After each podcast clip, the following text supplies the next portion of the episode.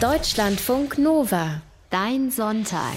Wenn ihr studiert, dann könnt ihr die Wochen bis zum Ende der Vorlesungszeit schon an einer Hand abzählen. Das ist aus verschiedensten Gründen eine schöne Angelegenheit. Zum Beispiel, weil dann der Sommer beginnt. Und für euch vielleicht eine Reise durch Deutschland oder Europa. Über den Trend zum Vanlife, was ja nichts anderes ist, als im Camper rumreisen und äh, drin zu übernachten. Darüber haben wir hier in Deutschland von Nova schon öfter gesprochen. Auch im Netz basteln, was jetzt kommt. Und äh, zwar im letzten September, im letzten Jahr. In der Netzbastel-Ausgabe 106 hat unser Bastelreporter Moritz Metz seinem Freund Sascha geholfen, einen Bus auszubauen und versprochen, dran zu bleiben. Heute in Netzbasteln 123 basteln wir weiter an diesem Projekt und schauen uns an, was in der Zwischenzeit passiert ist. Moin Moritz, live in Berlin. Hallo Sebastian. Wo steckst du jetzt genau? Ja, also wieder auf dem Gelände der Netzbastel Bastelwerkstatt in Berlin-Kreuzberg und genauer gesagt jetzt hier in einem äh, weißen Mercedes Camper Bus, der innen schon ganz anders aussieht, als wir zum letzten Mal im September drüber geredet haben. Und dafür verantwortlich bin nicht ich, sondern vor allem der stolze Besitzer dieses Busses, Sascha. Und der sitzt eben hier gegenüber bei mir. Äh, äh wie, und wie das bei allen Mitgliedern des Netzbastel-Kompetenzteams, das es ja ganz offiziell auch gibt, so ist, das sind Leute, die sich wahnsinnig gut mit verschiedenen Sachen auskennen und die sich auch wahnsinnig gut in Themen im Netz einarbeiten können, aus dem Netz noch weiter äh, reinnörden können, ähm, die aber halt nicht beim Radio arbeiten. Und ähm, bei diesem letzten Dreivierteljahr Camperausbau, da war ähm, ich sozusagen auch ein bisschen beteiligt, aber eher so im Geiste und nur manchmal mit den Händen, im ganz im Gegensatz zu Sascha. Dann sage ich auch mal Hallo Sascha. Ihr seid auf diesem Netzbastelareal und sitzt jetzt im Bus oder was macht ihr gerade genau? Genau, wir sitzen jetzt hier im Bus und unterhalten uns, glaube ich. Das klingt doch erstmal ganz gut. Dann ist die wichtige Frage natürlich, was ist passiert in diesen letzten Monaten? Wie weit ist der Bus? Also dafür, dass wir, wie gesagt, im September noch diese alte Bodenplatte rausgerissen haben mit so einem Kuhfuß, mit so einem Stemmeisen. Ähm, das ist ja hier so ein, ich glaube, acht Jahre alter Handwerkertransporter. Genau, der ist acht Jahre alt und ist gut gebraucht gewesen, gut von den Handwerkern benutzt worden. und dafür ist der Bus wirklich sehr, sehr weit. Und äh, ich weiß, wie gesagt, nicht. Wir sitzen hier in einem komplett isolierten Innenraum. Die Elektrik ist verlegt und äh, Möbel sind schon entstanden. Ähm, die sind zwar noch nicht fertig, aber ich würde sagen, insgesamt so ein Bus ist auf jeden Fall ein Wunderland für Netzbastel-Nerds. Und heute gehen wir da, wie gesagt, durch. Und ich glaube, Sascha hat echt einiges gelernt bei den Sachen, aber noch viel mehr richtig gut gemacht, wenn man sich hier so umschaut. Ich bin sehr gespannt. Was sind denn jetzt, wenn wir nochmal zurückgehen in den äh, September so die ersten Schritte gewesen nach dem brutalen Herausreißen der alten Bodenplatte? Genau, also dann mussten wir erstmal tief durchatmen, äh, weil da kommen natürlich Sachen zum Vorschein. Also gerade der Sand, der auf dem Lack, kratzt und quasi mm. alles blank schleift mm. oder dann schon rostig geworden ist. Das muss man natürlich dann irgendwie ähm, fixieren, wieder schön machen. Ähm, und dann, ja, die ganze Isolierung. Also wir hatten dafür, und das kann ich nur allen Vanlifern empfehlen, äh, ähm, nicht diese YouTube-Videos sich zu sehr zu Herzen zu nehmen. da wird es immer schön zusammengeschnitten. Zwei, drei Tage ist man mit Auskleben und Dichten fertig, das mitnichten. Also äh, das, wir haben da, glaube ich, zwei Monate insgesamt für gebraucht. Aber wir haben auch beide, also meine Frau und ich, wir haben auch beide eine Vollzeitstelle und äh, müssen das halt so am Wochenende und nach der Arbeit so irgendwie hinbekommen. Das ist schon mal eine erste, erste wichtige Erkenntnis. Glaub nicht alles, was auf YouTube passiert. Ähm, dann ist natürlich die wichtige Frage, wenn das so aufwendig ist, wie ist denn so eine Isolierung überhaupt aufgebaut? Weil es ist ja, glaube ich, einer der, der zentralen Punkte, weil du willst es hinterher entweder warm oder kühl oder leise haben. Also wie funktioniert das mit der Isolierung? Also genau, Isolierung ist ganz wichtig und äh, Sascha hat da sogenanntes Armaflex verwendet. Das ist so ein flexibler Dämmstoff, kommt von der Rolle und der ist relativ, gibt es in verschiedenen Stärken, oder? Genau, die gibt es in allen möglichen Stärken, bis, glaube ich, vier Zentimeter sogar. Und so eine schwarze Rolle äh, und den klebt man eben hier, das haben wir aber letztes Mal schon ausführlich besprochen, ähm, an die Blechkarosse direkt dran und er hält dann auch das Tauwasser ab, ist so wie doppelseitiges Klebeband, aber es gibt dann viele Stellen, die dann schwierig sind. Das haben wir letztes Mal noch nicht gesprochen. Das war die praktische Erfahrung. Genau, die praktische Erfahrung ist, dass nichts in so einem Bus natürlich viereckig kantig ist und man das vorher ausmessen kann, sondern es ist alles viel, ziemlich viel Fummelarbeit. Da gibt es dann auch wiederum schöne äh, Erfahrungen, die man macht, weil das Amaflex klebt überall da, wo man es nicht haben möchte, vor, vorrangig an einem selbst, an allen Haaren, die man mhm. irgendwo hat. Und äh, ja, das ist eben eine sehr, sehr ähm, äh, aufwendige Arbeit. Mhm. Das heißt, dann kam dieses Zeug erstmal an die Wand, das klebt. Was kam dann da drüber? Ja, darüber habe ich dann drei Millimeter Pappelholz, äh, Pappelsperrholz äh, raufgeschraubt. Allerdings habe ich mit bei den Verschraubungen auch äh, mir das ein bisschen komplizierter gemacht, weil ich die nicht einfach so ins Blech reingeschraubt habe, wie das viele machen, sondern ich habe vorher mit so äh, Nieten ähm, ähm, ähm Gewinde ähm, eingelassen in das Blech, damit mhm. ich das auch vernünftig behandeln konnte, weil ich bei meinem alten Camper eben genau gelernt habe, wenn man einfach so ins Blech reinschraubt, das rostet an der Stelle und irgendwann ist die Schraube lose und ich habe ein Loch da drin. Mhm. So ein paar Löcher will man ja dann in so einem Van drin haben, zum Beispiel Fenster. Ne? Die habt ihr dann da reingemacht? Genau, Fenster war ein ganz großes Thema, weil die Belüftung, ähm, also eher zur Belüftung, weil Fenster hatte er eigentlich schon. Er hat also auf beiden Seiten äh, große Fenster, auf der Schiebetür und auf der anderen Seite, mhm. ähm, aber oben am Dach eben gar nichts gehabt und äh, deswegen sind da zwei ähm, große Fenster eingelassen worden. Genau. Mhm. Die werden dann ausgeschnitten. Ähm, dummerweise ist es so, dass das Blech natürlich nicht gerade ist, sondern hast dann so Sicken und so ähm, Verstrebungen, die man dann irgendwie wieder gerade biegen muss, sodass man eine ebene Fläche hat, wo man das Fenster dann auch äh, festmachen kann. Und es muss ja dicht sein hinterher. Ne? Also das stelle ich mir auch äh, zumindest einen spannenden Punkt vor. Absolut. Das mhm. ist geradezu esoterisch, wird es im Netz behandelt. Also welcher Dichtstoff verträgt sich mit welcher Art Lack und mit welcher Temperatur? Ähm, wo will man hinreisen? Welche Höchstgeschwindigkeit darf man mit welchem Dichtmittel fahren? Also das gibt es wirklich wahnsinnig interessante äh, Informationen, nicht von den Herstellern wohlgemerkt, sondern eher von Leuten, die ähm, selbst ja, viel Erfahrung gesammelt haben. Also ich höre schon daraus, du hast dich viel damit beschäftigt. Es ist durchaus eine ganze Menge Aufwand. Vielleicht schon mal die ganz kurze kleine Vorab-Fazitfrage, bevor wir tiefer einsteigen. Jetzt so Aufwand und Kosten. Ähm, würdest du es nochmal machen, Sascha? Oh, ich glaube jetzt gerade gar nicht. Also ich bin wirklich durch damit. Also das ist wirklich, ich freue mich äh, darauf, das endlich mal nutzen zu können, wegzufahren und wirklich nicht dazustehen und nochmal zu denken, ach, das musst du noch machen, das musst du noch machen, sondern einfach wirklich Van-Life zu haben und nicht Van-Building. Aber es ist und bleibt natürlich ein Auto und eigentlich wissen wir ja, dass Autofahren doof ist und viele versuchen ja mittlerweile auch so wenig wie möglich mit dem Auto im Alltag zu fahren. Wie schneidet denn das Auto im Urlaub ab, Moritz? Du hast dich da ein bisschen mit äh, auseinandergesetzt. Also wie umweltfreundlich ist Camping im Vergleich zu anderen Transportmethoden im Urlaub?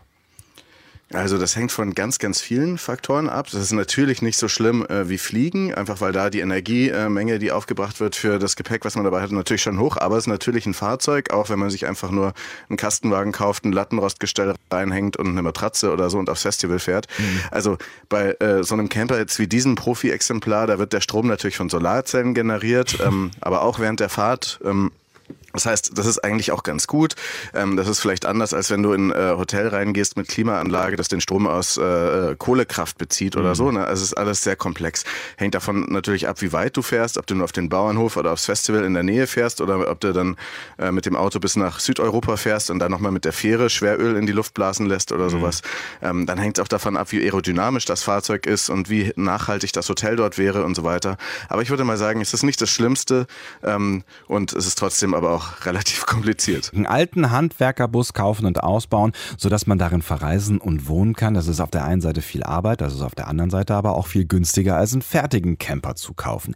Unser Netzbastler Moritz Metz ist bei Freund Sascha zu Besuch und der hat genau das gemacht. Also einen acht Jahre alten Handwerkerbus gekauft, um ihn selbst auszubauen und da sitzt ihr gerade drin in Berlin-Kreuzberg. Moritz, wie sieht's denn da innen jetzt so aus mittlerweile? Genau, ich bin hier zu Besuch im Bus von Sascha und der ist äh, innen nicht mehr so weiß mit diesen blechernen Wänden, sondern da ist Holz eigentlich überall, wo man hinguckt, unterschiedliche Holzarten ähm, und vor allem ähm, im hinteren Bereich gibt es so eine Art U. Also ich sitze ähm, hinter der Fahrerrückbank. Mhm. Oder hinter der Fahrer, hinter dem Fahrersitz sozusagen, guck aber nach hinten und da ist so eine Art U eingebaut Aha. in diesen Bus. Das ist sozusagen die Küchenzeile und aber eigentlich noch viel mehr. Ähm, und der, die Decke und so weiter sind äh, alle verkleidet und das ist ein ganz interessantes Konzept, finde ich. Also es wirkt schon so, als wäre es mittlerweile einigermaßen wohnlich geworden und ihr habt zumindest schon mal, auch ja. wenn sie dafür jetzt vielleicht nicht gedacht sind, aber Sitzmöglichkeiten gibt es da schon mal, ja? Genau, es gibt auf jeden Fall auch Sitzmöglichkeiten. Ich glaube, man kann hier zu fünft mitfahren, aber das weiß Sascha natürlich besser. Ähm, jetzt gibt es für den Ausbau von Wohnmobilen ja viele verschiedene Konzepte, also nahezu wirklich architektonische Dinge, mit denen man sich auseinandersetzen kann. Sascha, du hast eben schon erzählt, du hast dich auch viel durchs Netz gewühlt. Was hast du da selber ausgewählt? Also wofür hast du dich entschieden? Ja, erstmal sollte es ein Fahrzeug sein, womit ich auch noch halbwegs navigieren kann. Natürlich wäre so ein 20-Meter-Teil, da könntest du dann alles unterbringen, aber wir haben uns eben auf so einen ähm, sogenannten L2H2, also Hochdach, aber äh, Normallänge entschieden. Mhm. Den kann man noch so ganz gut in der Stadt manövrieren ähm, und der ist auch noch nicht zu riesig, äh, dass man da nirgendwo mehr äh, durchkommt. Ähm, und wir haben uns für einen Ausbau entschieden, der das Bett ähm, eigentlich in den Mittelpunkt stellt, weil wir fünf Personen ich, meine Frau und unsere drei Kinder müssen hier drin schlafen können. Das wollen wir ähm, mal gerade festhalten. Du willst mit fünf oder ihr wollt mit fünf Personen in dem Camper unterwegs sein. Da, äh, ganz genau. Respekt dafür erstmal. Danke. ähm, und das setzt natürlich auch äh, bestimmte ähm, ja, Grundsatzentscheidungen voraus, wie zum Beispiel, dass unser Leben, äh, Camperleben soll sich halt outdoor aufhalten. Mhm. Also wir wollen draußen kochen, wir wollen die Sachen aus dem Bus hinten rausziehen können und eine Küchenzeile haben, die dann natürlich outdoor nur benutzbar ist und indoor äh, ähm, nur zum Umstellen, also für den TÜV dann später ähm, so eine Minimalvariante, um die Wohnmobilzulassung zu bekommen. Mhm. Aber grundsätzlich ist die Idee, ich will hier drin schlafen, ich will hier drin verstauen ähm, und ich will draußen mich eigentlich aufhalten. Also in Regentagen wird es dann ein bisschen ungemütlich, ähm, aber wir wollen das ja auch eher im Sommer benutzen. Hm. Gibt es denn dann so die Möglichkeit, jetzt neben dem Bett sich irgendwie äh, aufzuhalten? Also planst du dann auch tatsächlich irgendwie eine, eine Sitzmöglichkeit oder kann man das Bett noch irgendwie umbauen? Genau, also wir müssen ja natürlich während der Fahrt angeschnallt vernünftig auf zugelassenen Sitzen sitzen. Und diese Sitze sind dann eigentlich auch die einzigen Sitze, auf denen man äh, sich sonst so hinsetzen kann, wenn das Bett jetzt nicht aufgebaut ist. Mhm. Ähm, und ansonsten ähm, gibt es jetzt keine Möglichkeit, sich so beispielsweise so klassisch gegenüberzusitzen. Da muss man so, wie wir das jetzt gerade machen, Moritz und ich. Ich habe mir jetzt einen Campingstuhl hier reingestellt und sitze eigentlich viel bequemer als der Moritz, weil der Moritz muss auf der Standard Mercedes äh, äh, Holzklasse sitzen und ich sitze hier auf einem bequemen Campingstuhl.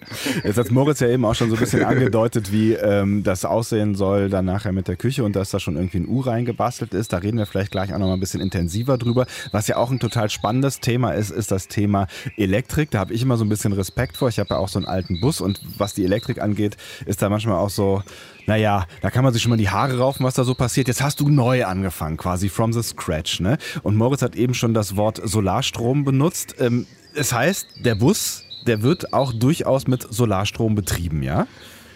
Der wird mit Solarstrom betrieben, der Bus von Sascha, und der hat auch äh, ordentlich Elektrik drin. Ähm, ich glaube, damit kennt er sich aus. Du hast doch irgendwann mal eine Ausbildung als Elektrotechniker auch gemacht. Ah, ich habe so eine halbe Ausbildung während meinem Abitur gemacht, genau. Das hilft. Aber ähm, das sind, ich glaube, äh, das ist auch ein Grund, weshalb Sascha ganz wichtiges Mitglied des Netzbastel-Kompetenzteams ist.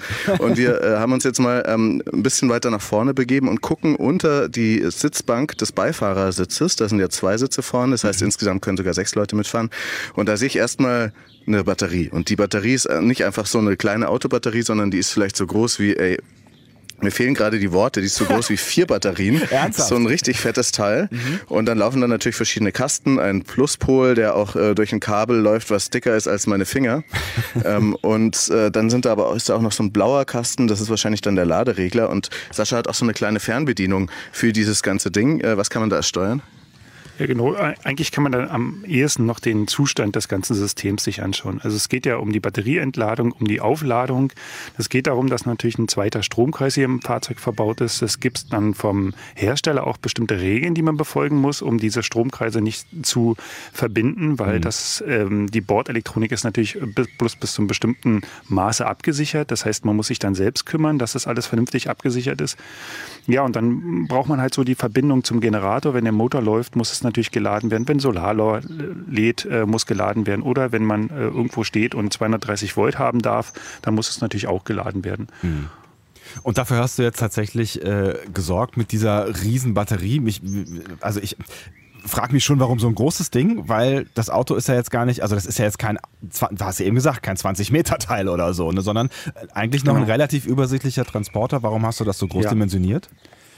Ich glaube, ich habe ähm, da einen Fehler gemacht. Ähm, ich habe also per Excel mir ungefähr den Strombedarf ausgerechnet, so wie man das richtig schön macht. Mhm. Auf Papier erst angefangen, später auf Excel gegangen, mir das alles äh, äh ausgerechnet und bin dann irgendwie bei so knapp 300 Ampere-Stunden, die ich bräuchte, um fünf Tage autark zu stehen, mhm. gelandet.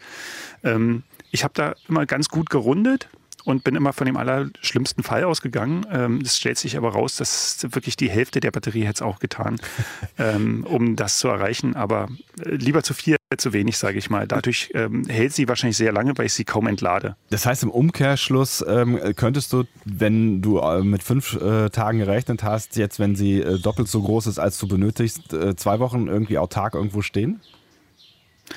Also jetzt gerade äh, bei diesem Sonnenschein, den wir hier in Berlin haben, kann ich eigentlich unendlich stehen, weil sich das ganze äh, Stromnetz komplett selbst generiert an, äh, innerhalb von drei, vier Stunden Sonnenschein. Hm. Ist dir das wichtig also der gewesen? Kühlschrank. Das ist mir schon sehr wichtig gewesen. Also ich wollte nicht äh, natürlich irgendwann äh, den Motor nicht mehr starten können, weil irgendwas leer gesaugt ist. Deswegen ja ein separates Netz. Und dann eben auch so ökologisch finde ich es auch äh, sinnvoll, sich dann ähm, gute Komponenten zu kaufen, die wenig Verlustleistung haben, mit denen man dann einfach das Maximale herausholen kann. Also willst du auch im Zweifel äh, mal unabhängig von dem Campingplatz irgendwo stehen? Das ist auch schon irgendwie mit dem Konzept mit dabei gewesen. Also nicht im Zweifel, das ist eigentlich die Haupt, äh, das quasi die Bedingung. Also Campingplatz ist äh, die Notoption eher bei uns. Ich verstehe, okay.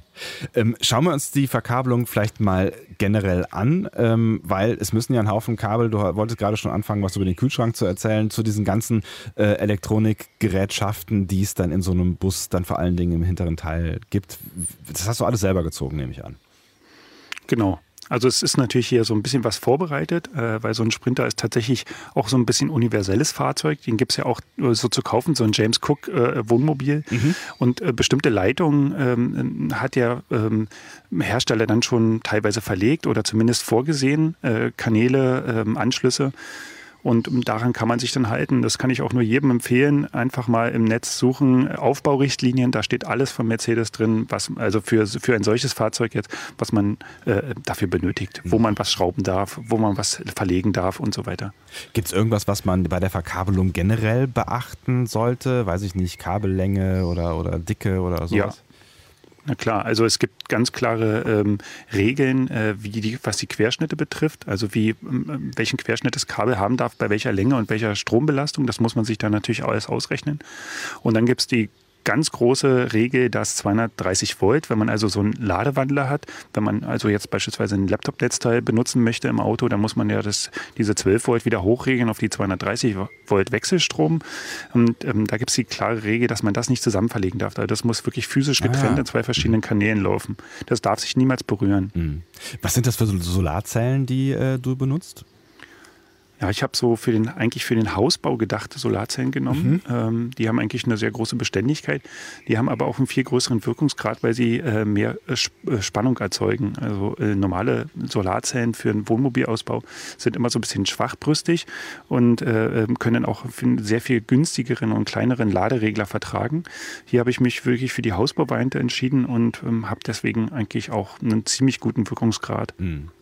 Wenn ich mich jetzt so umschaue in äh, so einem äh, Wohnmobil oder in so einem Camper, dann sind wahrscheinlich die Stromquellen sowas vor allen Dingen wie Licht und da vielleicht die eine oder andere Steckdose und der größte äh, Stromabnehmer ist wahrscheinlich der Kühlschrank, ne? Ganz genau. Ja, was habt ihr da für einen Kühlschrank? Zurzeit das. Ja, wir hatten erst, also da kann ich auch wieder ganz viel zu erzählen, weil natürlich ist es immer eine große, äh, eine ganz große Frage, auch beim Camperausbau. Will man das überhaupt mit Kühlschrank? Will man lieber eine Kühlbox? Will man einen Absorber haben? Will man eine autarke Kühlbox haben, die mit Gas läuft? Will man Gas überhaupt im Auto haben? Muss mhm. man jährlich eine Prüfung machen? Das sind alles so Entscheidungen. Wir haben uns als erstes dafür entschieden, einen ganz normalen Standard Weinkühlschrank zu nehmen, der mit 230 Volt läuft und ähm, den dann mit Lade, äh, mit so einem ähm, ähm, Wandler zu versehen mhm. und ganz normal über die 12 Volt Batterie zu speisen. Das wäre sehr günstig gewesen.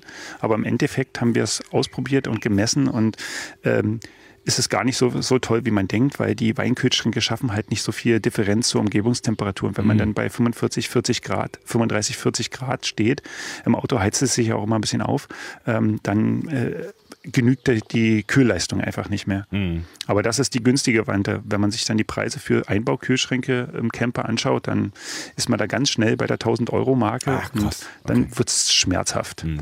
Und so ein Weinkühlschrank kostet, glaube ich, irgendwie 100 Euro oder genau. 100 Euro kann man aus China bestellen und der läuft intern ohnehin mit 12 Volt, ähm, was ein ganz guter Hack ist, weil man dann einfach nur diese Konvertierung von 230 auf 12 Volt ausbauen muss, wie ich das verstanden habe. Finde ich eine ganz gute, nerdige Idee an der Stelle.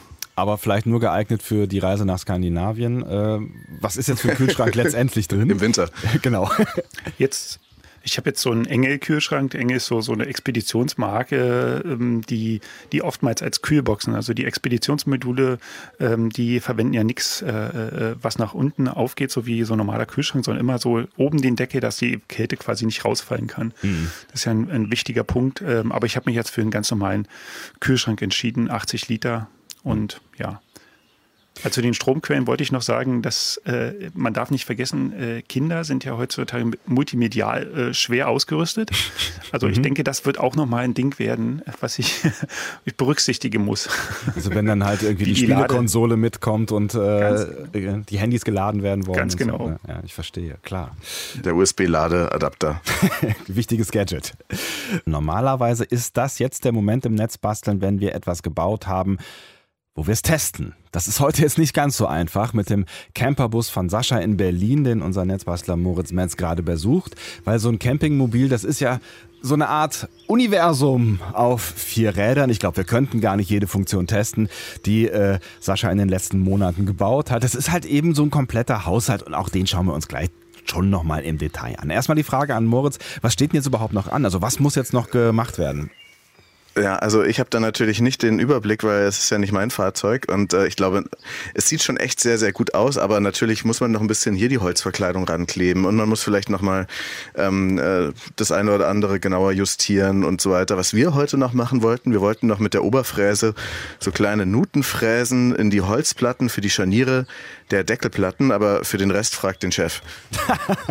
ja, also grundsätzlich muss noch äh, die Deckenverkleidung gemacht werden und dann äh, äh, müssen ganz hinten noch diese Auszugsmechanismen. Da hatte ich mir so eine äh, quasi so eine Küchenzeile zum Ausziehen mit so Überauszugsscharnieren, äh, Schienen, die auch wahnsinnig teuer sind, schrecklicherweise, mhm. ähm, überlegt, äh, so dass man da wirklich auch so 50 Kilo rausziehen kann, ohne dass es dir gleich äh, wieder runterfällt. Das, Und dass es selbsthaltend ja. ist. Ja. Vielleicht gehen wir noch mal so ein bisschen äh, ins Detail. Moritz hat ja eben schon erzählt von einem U, auf dem ihr da gesessen habt oder was es schon zumindest gibt. Was, was sind denn das jetzt überhaupt für Möbel, die da sind und woraus sind die? Ja, das sind eigentlich selbst konstruierte äh, Möbel aus 15 mm ähm, Birkesperrholz, äh, Melamin beschichtet in hellgrau. Das ist dann gut abwischbar und hat dann gleich die Oberflächenveredelung drauf. Da muss ich jetzt nicht nochmal lackieren, nichts mehr äh, irgendwie behandeln. Mhm. Ähm, und das U ist so, dass es quasi die, der Teil, der am U fehlt, der wird dann mit Platten wieder ausgelegt und dann habe ich die Bettfläche. Ah. Das ist die Idee. Ansonsten ist, der, ist das U einfach nur Deckel von Schränken, die wir heute auch noch die Scharniere anbringen wollen. Mhm. Ähm, und das, da verbirgt sich dann eben diese ganze Küche äh, drunter, die äh, Abwaschmöglichkeit und so weiter. Das heißt, das ist alles in so ja. ja, Entschuldigung. Und das heißt, wenn du also sagst, irgendwie von, von äh, Abwaschmöglichkeit, es gibt dann in dieser herausziehbaren Küche nicht nur den Kühlschrank, den du eben beschrieben hast, sondern es gibt richtig dann auch äh, Spülbecken und fließendes Wasser, ja? Genau, fließendes Wasser ist auch so eine Sache, die ähm, da mit eingeplant ist, ganz genau. Mhm. Wie funktioniert das? Ja, wie funktioniert das? Ähm, das am ehesten kann man es so wie mit so einer Tauchpumpe in so einem Gartenschlauch beschreiben. Ungefähr so äh, funktioniert es dann auch. Also sobald ich den Wasserhahn anmache, geht eben ein kleines, schließt sich ein Stromkreis und dann äh, wird eben äh, Wasser angesaugt und in den Wasserhahn rausgespritzt. Aber ist natürlich nicht besonders äh, groß der Druck. Aber da weiß ich, äh, äh, aus, aus meiner Camper-Erfahrung habe ich auch ein bisschen Nordwissen angesammelt, da ist es wichtig, dass man eine Sicherung hat, äh, die diesen, diesen Wasserhahn absichert, weil sonst können Dinge passieren, ne? Ja, Wasser und Strom ist meistens eine doofe Idee eigentlich, aber da lässt es sich halt nicht vermeiden. Mhm. Genau, also Sicherung ja sowieso auch nochmal zum Elektro äh, immer so nah wie möglich an der, an der Stromquelle, das heißt an der Batterie. Ähm, dass es äh, jede Leitung idealerweise einzeln, nichts irgendwie nochmal aufdröseln, damit weiß man nachher nicht mehr, wo eigentlich die Ursache ist für die Sicherungsdurchbrennen. Hm.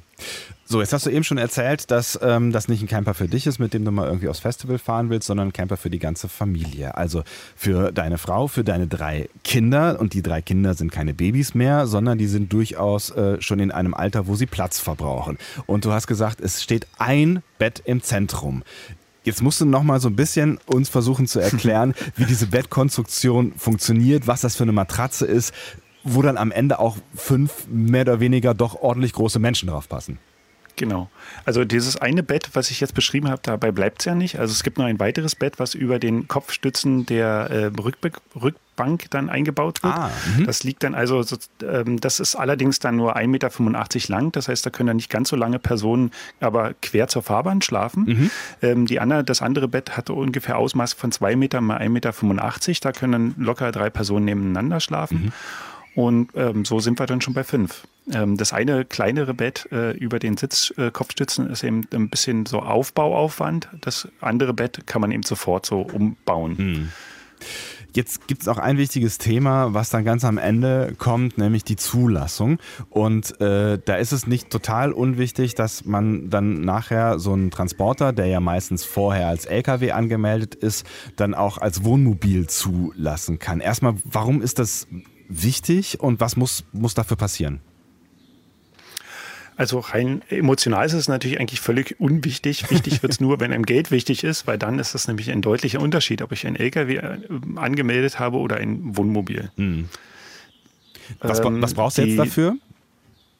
Genau, dafür gibt es dann so eine kleine TÜV-Liste, was du brauchst. Ähm, Basics sind äh, Tisch, äh, muss wohnlich aussehen, ähm, sollte eine Spüle drin haben.